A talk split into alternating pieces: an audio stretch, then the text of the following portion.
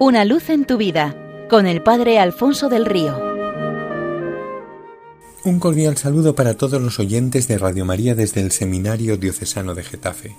Cuentan que cierto día unos estudiantes universitarios, compañeros de piso, por una serie de circunstancias aparentemente casuales, tuvieron que cancelar los planes que cada uno de ellos tenía por su cuenta y decidieron volver al piso. Al llegar se encontraron en el portal y subieron juntos comentando cómo se les había arruinado la noche. Y al entrar en el piso encontraron a la compañera con quien lo compartían con signos inconfundibles de haber tomado una gran cantidad de droga. Efectivamente se trataba de una sobredosis, y aquel volver a casa imprevisto le había salvado la vida. Días después, recuperada de aquello, los amigos la acompañaron hasta una comunidad terapéutica que acogía a personas drogodependientes y les ayudaba a salir. Y cuando la situación lo permitió, el sacerdote que la dirigía, un hombre culto y muy preparado profesor de teología y psicología, la invitó a charlar en su despacho. Su recuerdo es este. Aquella muchacha, de cada tres palabras, decía un tacazo o una blasfemia. Debo de admitir que en aquel momento me llegué a preguntar cómo podía comer por la misma boca por la que salía toda aquella basura. себя. Me habló de su mal viaje de aquella noche y de cómo se había sentido aplastada por el peso de una enorme montaña y cómo no se le había ocurrido otra salida sino acudir a sus viejos amigos, drogas y alcohol que siempre le habían prometido sostenerla. Esta es, claro, una traducción sin tacos. Las entrevistas, a pesar del tono que empleaba, continuaron. Me dejaba completamente descolocado y revuelto por las cosas que me contaba en cada encuentro, decía el sacerdote, que intentaba cambiarla empleando los razonamientos más sutiles y convincentes. Al comenzar las vacaciones de verano eh, se acabaron las entrevistas y al iniciarse el nuevo curso no se volvió a presentar. El sacerdote preguntó a los amigos por ella. Ah, sí, nuestra amiga, pues verá, no se lo va a creer, se ha convertido a la fe y vive en una comunidad religiosa del norte, escribe en Internet como si fuera una verdadera monja. El sacerdote se quedó perplejo. Pasaron varios meses y un buen día la joven regresó a la ciudad para visitar a sus antiguos amigos. Fue también a visitar al sacerdote. Estaba cambiadísima. El cura le preguntó cómo se había convertido y sobre todo en qué medida la conversión había sido propiciada por las charlas que habían mantenido. Ella le dejó nuevamente perplejo respondiéndole Oh, no, las charlas, no, no, que va. Usted me trataba con guante de seda.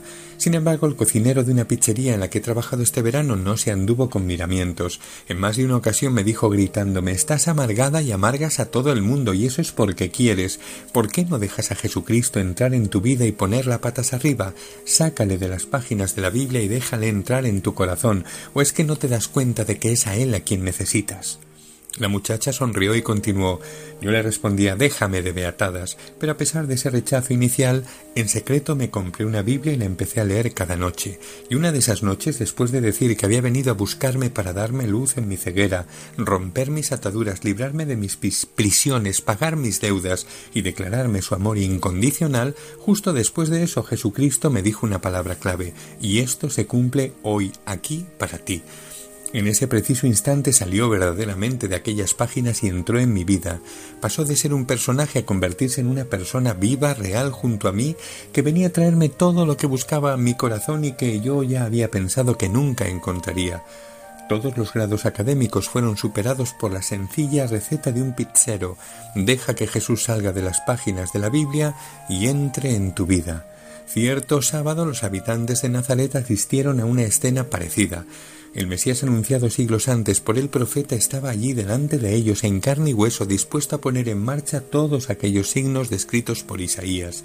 Había salido de los rollos de la escritura y pedía entrar en sus vidas, y les dijo Hoy se cumple esta palabra que acabáis de oír. Lo mismo sucede con nosotros. Deja, pues, que el Señor salga de las páginas del Evangelio y permítele la entrada en tu corazón. Haz que deje de ser un personaje y empiece a ser una persona viva para ti. Y prepárate como la muchacha de la historia para saber qué es vida de verdad. Por cierto, como suele decirse en las películas, esta historia está basada en hechos reales. Algunos nombres de personas y lugares han sido cambiados para proteger la identidad de sus verdaderos protagonistas porque aquella muchacha es hoy una venerable madre abadesa. Esto es lo que te puede pasar eh, si dejas a Jesús salir de la escritura. Ojalá lo hagas y seas de Cristo, solo de Cristo, por completo de Cristo y para siempre de Él.